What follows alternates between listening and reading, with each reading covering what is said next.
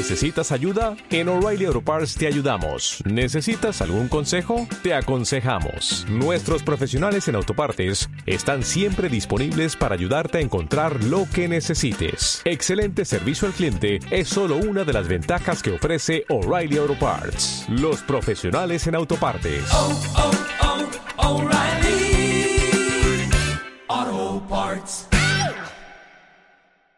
Antioquia Visible seguimiento legislativo, control político.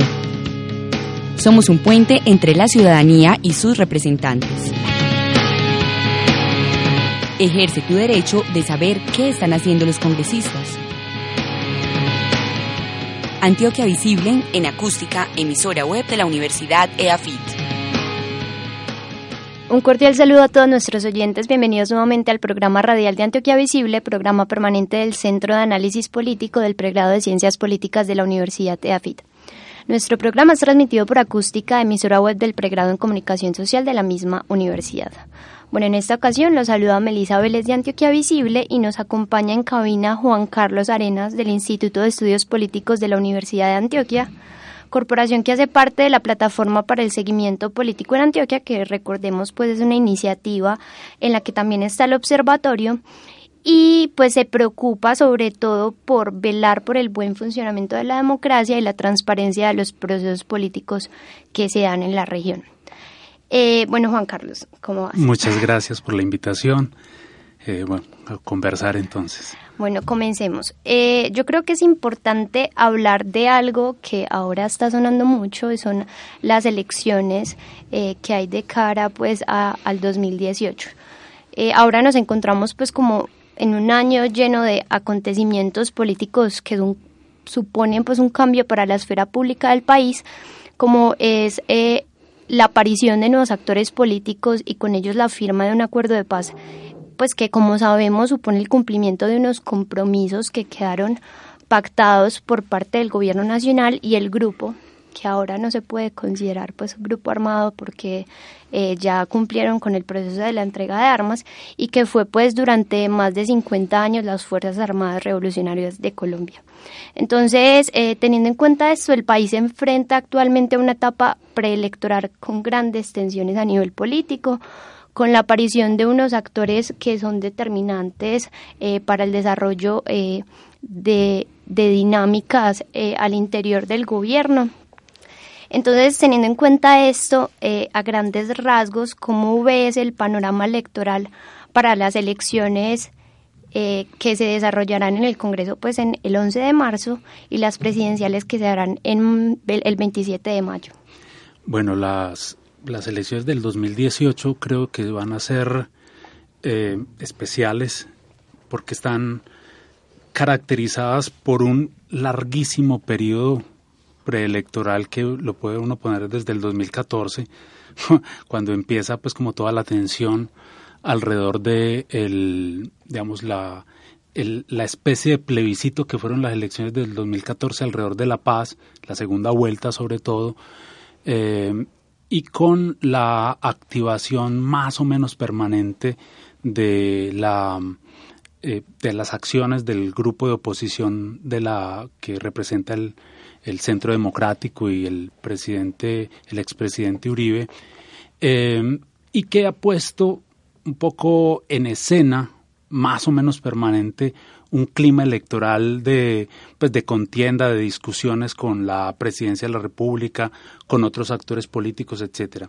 A eso obviamente le, tenemos que agregar, como tú bien lo observas, el, los efectos del proceso de negociación y de desmovilización que se digamos que se produce a partir de la negociación de La Habana y que suma un actor eh, más a la contienda electoral.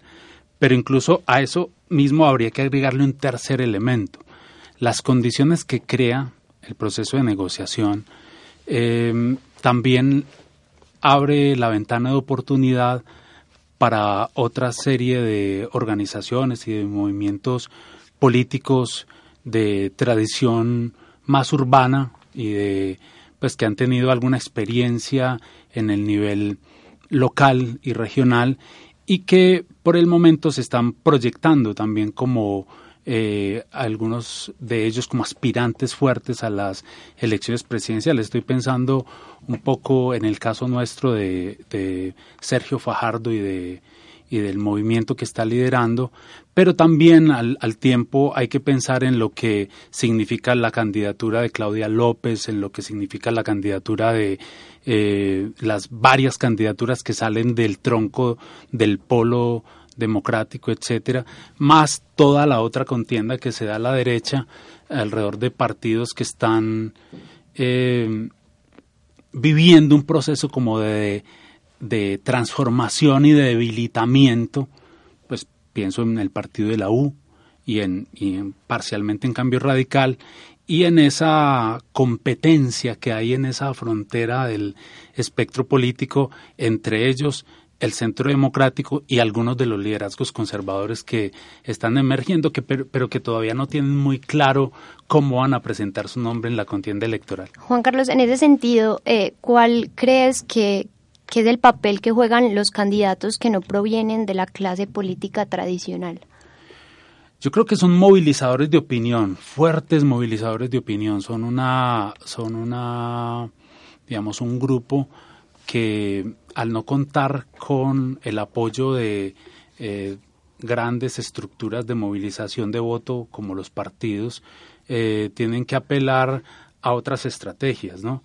Y las otras estrategias creo que son, pues que uno podría sintetizarlas en, en dos, básicamente. Una, una aparición sistemática en los medios de comunicación, poniendo desde ya los temas de debate centrales para la contienda electoral del 2018, pero la otra también una movilización social de base, un, un esfuerzo por construir base social, aunque no sea partidista, eh, tratando de, en sus viajes y en sus recorridos nacionales, estructurar equipos políticos en varios de los municipios del país, en la mayoría, en la, en la mayor cantidad que puedan, y en todo caso visitando la mayoría de los departamentos. Entonces creo que lo que, lo que eso ha hecho y lo que viene a agregarle como a la contienda electoral y a este panorama político que estamos viviendo es una, digamos, como un, un clic que se va moviendo, una, una especie como de despertar de eventualmente de otros sectores sociales y políticos que eventualmente pueden agregarle nuevos votantes, eh, votantes jóvenes o alguna gente que no estaba interesada en participar en política y que ahora, en medio de esta oferta electoral, pueden eventualmente movilizarse a favor de alguno de esos candidatos nuevos. Focalicemos un poquito este diagnóstico que estás haciendo en el departamento de Antioquia. ¿Cómo ves eh, la realidad de Antioquia frente a esta contienda electoral? Pues eh, la Antioquia en el contexto, pues puesto en el contexto del país, es un departamento que seguramente va a marcar cosas sobre las que ya hemos tenido algunas evidencias, algunos podríamos llamarlos así síntomas, ¿no? De cómo va a ocurrir la contienda en Antioquia. Una clara, una que me parece clara y más o menos previsible, es que es el departamento de mayor confluencia de apoyos a los candidatos uribistas. Pues ese es como una verdad de perogrullo, pero creo yo que es importante tenerla en cuenta, sobre todo por lo que ha ocurrido en las últimas elecciones. O sea, si uno hace el seguimiento como de los últimos resultados electorales, Antioquia eh, se comporta más o menos como decía el, la pregunta esta de la encuesta eh, electoral reciente de por quién va a votar, por el que diga Uribe. Entonces, yo creo que ahí hay una, ahí hay un porcentaje importante de electores que se van a movilizar eh, un poco al calor de esa, digamos, de, de, de los mensajes que de el expresidente Uribe respecto a las elecciones presidenciales y a las parlamentarias. Pero la otra cosa que le pone también un, un toque interesante a Antioquia es que, sin embargo, a pesar de que el resto del país ve a Antioquia como una especie de monolito uribista, no lo es.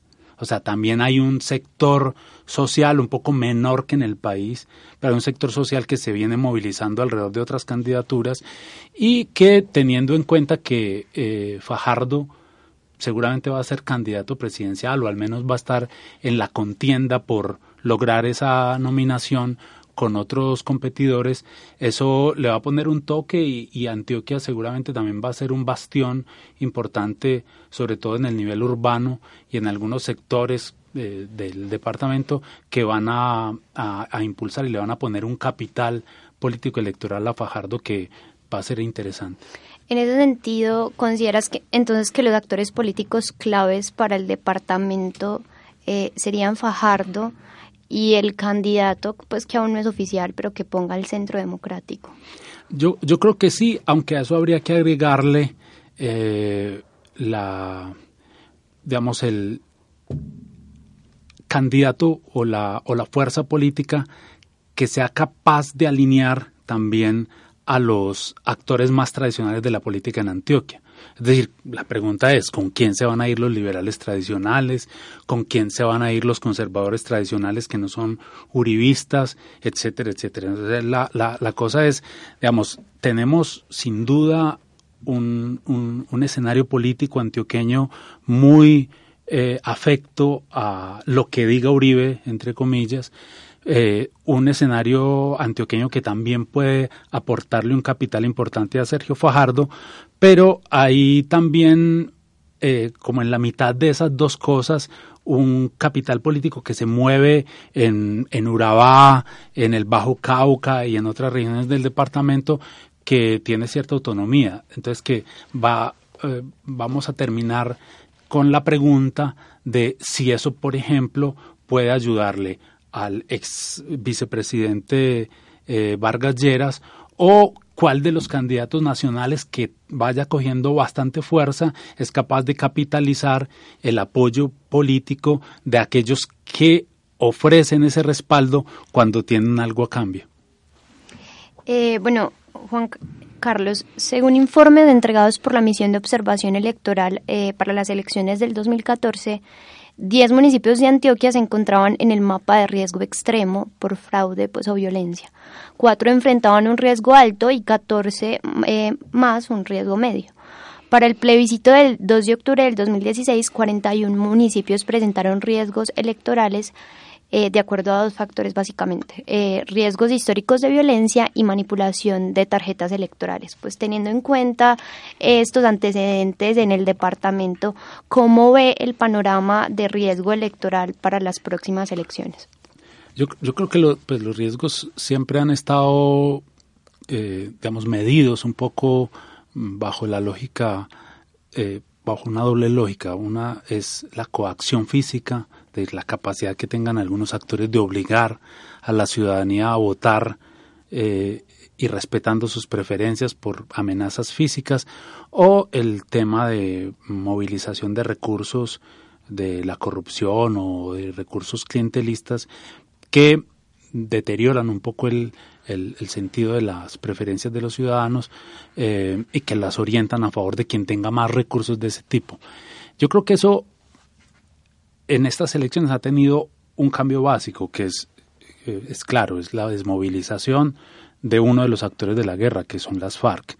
Es decir, las FARC representaban en algunas regiones del departamento, a pesar de que no era el máximo riesgo, pero algunas regiones del departamento representaban presión contra los electores para que no se manifestaran o para que no fueran a las urnas.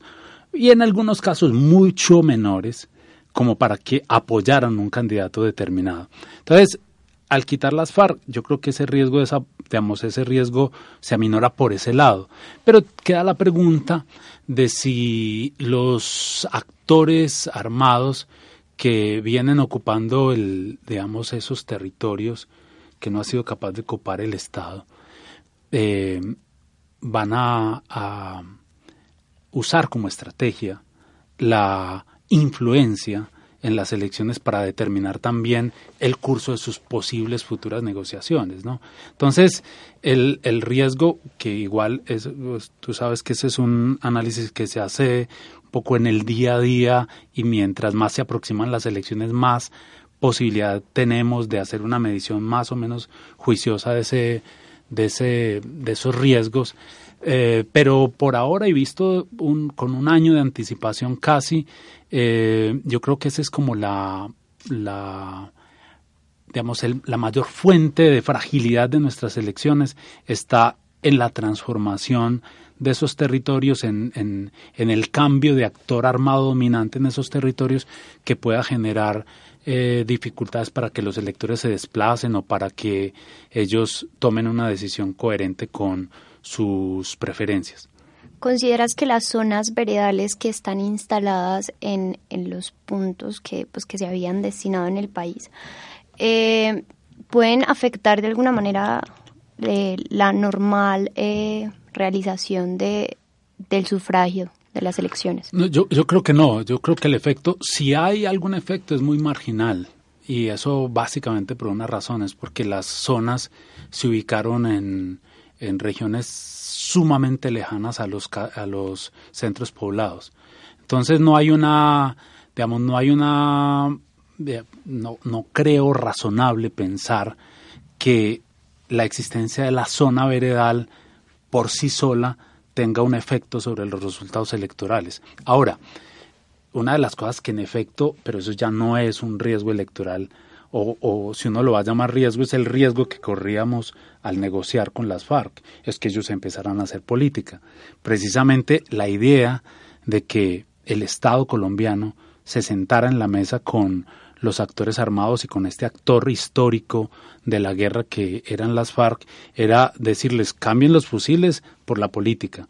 Entonces eso no lo podemos llamar riesgo, es decir, la, porque en, sobre todo en Antioquia muchos sectores de opinión eh, se manifiestan muy adversos a esa, digamos, a esa posibilidad de que aquellos que entregaron las armas empiecen a hacer política en los, en los en los municipios y en las regiones en las que tenían o tienen presencia, ¿no? Entonces uno puede escuchar al, al gobernador de Antioquia indignarse porque eh, aquellos que entregaron las armas hoy se reúnen con líderes políticos y sociales y económicos de las regiones para hablar de qué se viene, digamos, qué, qué expectativas tienen y, qué opciones tienen como de participar en la política local. Yo creo que eso eh, la sociedad colombiana lo que tiene que intentar hacer con eso es tratar de reducir el carácter de riesgo que eso tiene y potenciarlo como una posibilidad de enriquecimiento del debate democrático. Es decir, al reducir el carácter de riesgo que tiene es tratar de estar vigilante para que no se combinen esa acción política con las armas que fue el compromiso que hicieron al negociar, al negociar con el Estado. Pero potenciar la posibilidad de, que eso enriquezca el, debate democrático implica necesariamente empezar a desestigmatizar a esos actores. Eh, bueno, Juan Carlos, eh, la distribución del voto en un territorio se puede dar pues, como de dos maneras.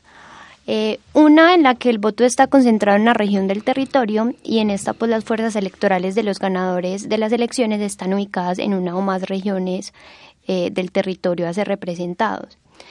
Y en otra en la que el voto puede estar disperso por todo este territorio y pues en esta básicamente hay una representación más o menos uniforme de todo el territorio que se pretende representar. Eh, de, tal de tal manera que pues las regiones del territorio eh, corresponden a por lo menos un ganador. En ese sentido, ¿cómo crees que estaría distribuido el voto eh, en Antioquia? Bueno, ahí la, la cosa es que yo creo que en eso sí hay que hacer diferenciaciones un poco en, la, en las elecciones parlamentarias y las presidenciales. habría que, habrá que ver exactamente qué pasa en las parlamentarias. ¿Cuáles son los factores que van a incidir en el resultado? Uno, la desestructuración de los partidos que vienen funcionando desde la reforma del 2003, ¿no?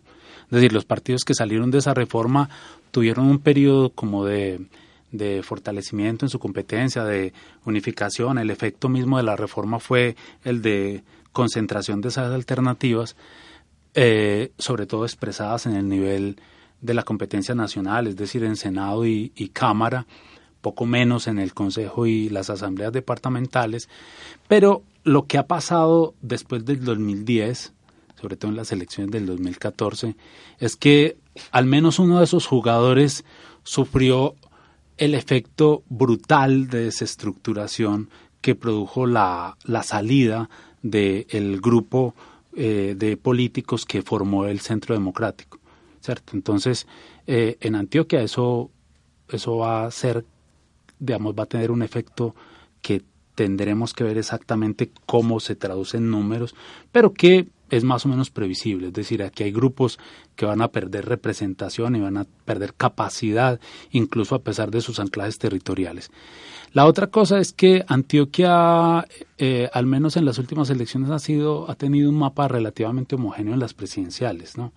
Eh, apoyando mucho, en efecto, las alternativas que eh, salían del, del tronco uribista y dándole algún respaldo a las otras, pero ya mucho más distribuido.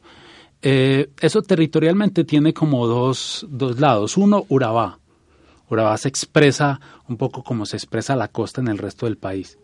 Era, por ejemplo, en la competencia del 2014 fue la única parte en Antioquia en que no ganó eh, drásticamente los candidatos, no ganaron drásticamente los candidatos de Uribe, ¿cierto? Eh, y entonces es más o menos previsible que en Antioquia y en algún y ya de manera muy distribuida en municipios como Fredonia, eh, eh, Montebello tal vez, eh, en, en el área metropolitana en Barbosa y en Girardota, se expresen algunas disidencias como de esa corriente más o menos eh, pues que homogeniza más o menos el territorio. Entonces habría que, habría que ver exactamente cómo se van a mover los grupos. Creo yo que es muy importante tener en cuenta la desestructuración de estos equipos políticos que empezaron a migrar de un lado para el otro y entonces los propios electores no saben qué van a hacer. Y el otro factor que me parece importante en esa homogenización del territorio, en ese resultado territorial de las elecciones, es que es el arrastre que puedan tener las elecciones presidenciales respecto a las parlamentarias. Es decir, cómo se van a alinear los astros alrededor de las grandes candidaturas nacionales para ver exactamente qué ponen los ¿Qué parlamentarios, redes se van a crear? qué redes se crean en el territorio y cómo se van a traducir esa en un apoyo de unas elecciones presidenciales, una primera vuelta que va a ser muy difícil. Bueno, Juan Carlos, pues para ir cerrando, eh, yo creo que no es un secreto el hecho de que nuestro país no cuenta con una cultura política y electoral sólida que promueva el voto por las ideas y no por las personas. Eh, por tanto, pues eh, se gesta al interior del país eh, unos personalismos que, como bien lo decías antes, son muy importantes y son determinantes a la hora de tomar las decisiones en el país. ¿Qué iniciativas se han gestado en Antioquia eh, y cuáles hay de cara pues a las próximas elecciones para la promoción del voto informado? Yo, creo que en Antioquia, como en el resto del país, eh, hay un esfuerzo concertado a veces entre medios de comunicación, algunos sectores académicos y eh, algunas organizaciones de la sociedad civil para hacer que la gente vote de manera más informada y que con eso pueda en efecto abrirse un espacio como un bloque más fuerte de voto del voto que llamamos de opinión. Ahora yo soy muy muy escéptico uh, respecto a la a ese nombre incluso y a esa forma de llamar eh, a los electores en el sentido en que en efecto la, la gente forma su opinión y de hecho a veces eh, sectores que uno tradicionalmente no califica como de opinión resulta, resultan ser de opinión, pero de la que no me gusta, como de la que no me parece progresista o de la que me parece muy anclada en el pasado, pero al fin y al cabo es opinión. ¿Cierto? Entonces ahí yo, yo creo que incluso a los académicos y a las universidades y a nuestros programas de ciencia política les hace mucha falta tomarse en serio ese tema de investigación en el sentido en que, en efecto, habría que eh, desvincular la idea de, de voto de opinión con la idea de voto progresista, ¿cierto? O sea, hacer una, hacer una tarea juiciosa de mirar exactamente cuáles son las opiniones que tienen fuerza en el, en el, en el país, a pesar de que no nos gusten, ¿cierto? A pesar de que sean lo más retrógradas del mundo, pero que finalmente son opinión, porque yo creo que aquí hay una aquí hay una cosa que es muy interesante respecto a la política y es que hay líderes que tienen mucha fuerza y uno cree que son sus personas las que arrastran. Pero realmente lo que, lo que ocurre es que lo que arrastra es su sintonía con un bloque de opinión que tiene fuerza en la sociedad. Entonces, entonces uno, uno, uno a veces califica eso de personalismo, pero realmente es, es que lo, o sea, son, son líderes políticos, yo creo que Uribe es, es uno de ellos, que logra, logra sintonizarse y, y entender las claves de cierta opinión muy difundida y ponerlas a su servicio, o sea, ponerlas a que favorezcan mucho sus intereses, etcétera, etcétera. Y, y para eso no tiene que dar ni un peso, ni un favor, ni nada. No tiene, o sea, no tiene que hacer ninguna transacción. O sea, primero gánese a los medios. Gánese, no, y gánese a, los las personas. a los medios, pero incluso es eh, a la gente que escucha ciertos medios que demanda eso. Que demanda ese tipo de mensajes, ¿cierto? Y, y a veces peleese con algunos medios, ¿cierto? Porque eh, una de las cosas que enseñó Uribe, por ejemplo, en la estrategia, en su estrategia de comunicación, es no le ponga todos los huevitos al mismo medio. Atienda las emisoras de los pueblos. Porque ahí es donde se está comunicando usted directamente con la gente. Entonces esa, esa lógica como de recreación de la intermediación política es muy necesario estudiarla para saber exactamente qué es lo que está pasando con nuestros electores. Muy interesante esa visión. Eh, por último, cuéntanos qué deberían tener en cuenta los antioqueños para la próxima contienda electoral.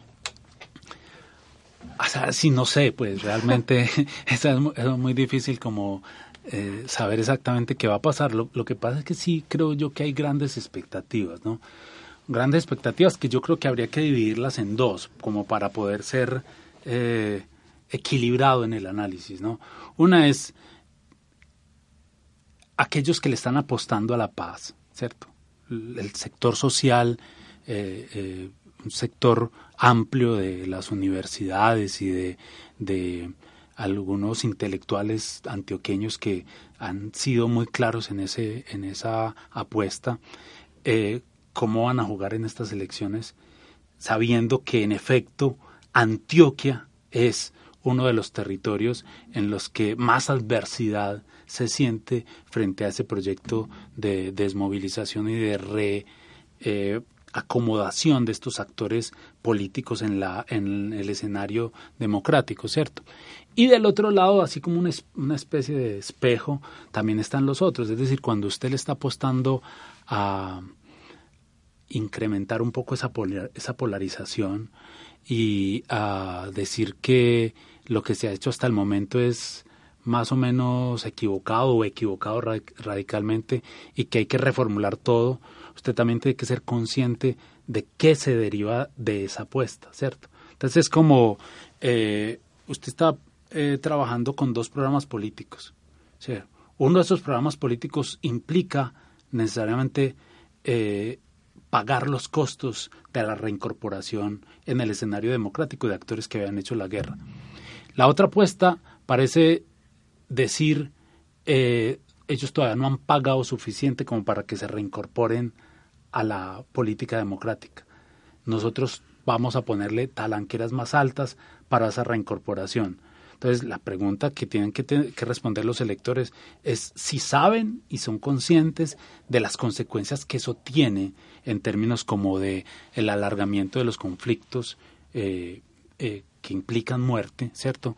Y el alargamiento como de las polarizaciones que en efecto no dejan enriquecer el debate político, sino que lo ponen como en antípodas muy difíciles de resolver. Entonces creo yo que si los electores tienen algo de interés en este país, deben saber responder ambos, eh, ambos sectores esas preguntas. Juan Carlos, muchísimas gracias eh, por tu intervención. Eh, Gracias pues por, por acompañarnos el día de hoy. Esperamos tenerte con nosotros nuevamente en alguna otra oportunidad para que nos cuentes pues de cómo van los procesos políticos que se están llevando a cabo en el departamento y en el país. Muchas gracias por la invitación y muy rico. Muchas gracias como siempre también a nuestros oyentes por acompañarnos en esta nueva emisión.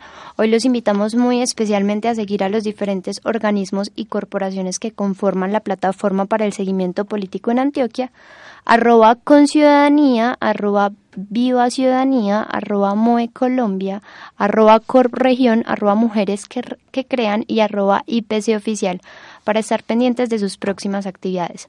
Para más información sobre Antioquia Visible, recuerden visitar nuestra página web del programa, que es antioquiavisible.org.